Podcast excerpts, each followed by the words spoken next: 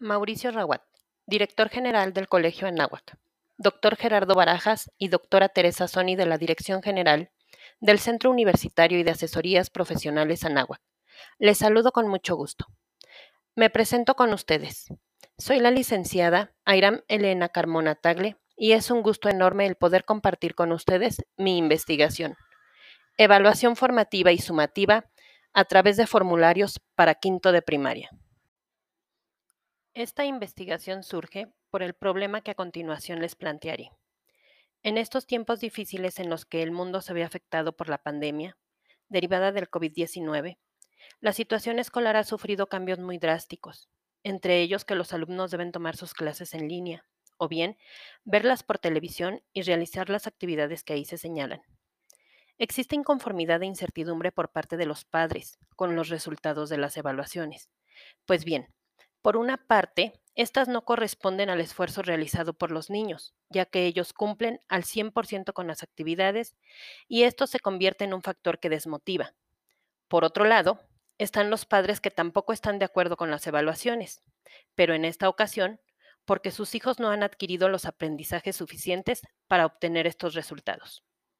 Es necesario realizar un ajuste y encontrar un método que permita medir los aprendizajes que los niños han logrado para llevar a cabo una evaluación más completa.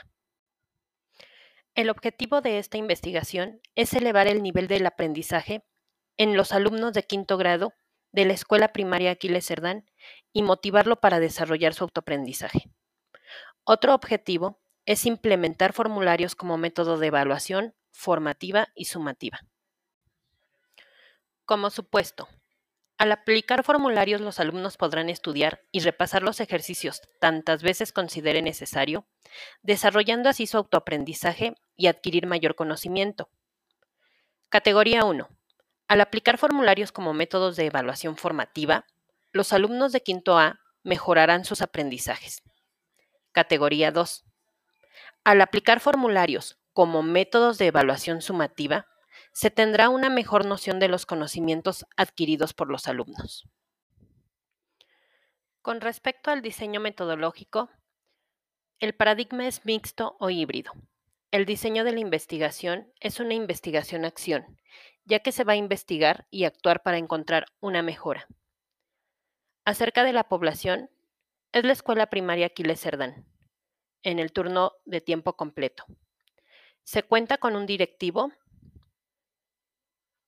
12 docentes, de los cuales 10 son femenino y 2 masculino.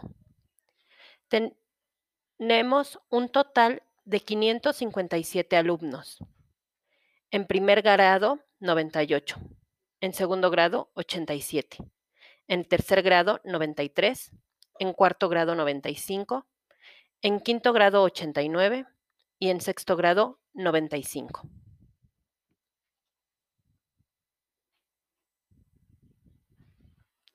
La muestra es intencionada y el tipo de muestreo es un muestreo de máxima variación. Análisis e interpretación de resultados. Eh, la investigación se encuentra en la primera etapa.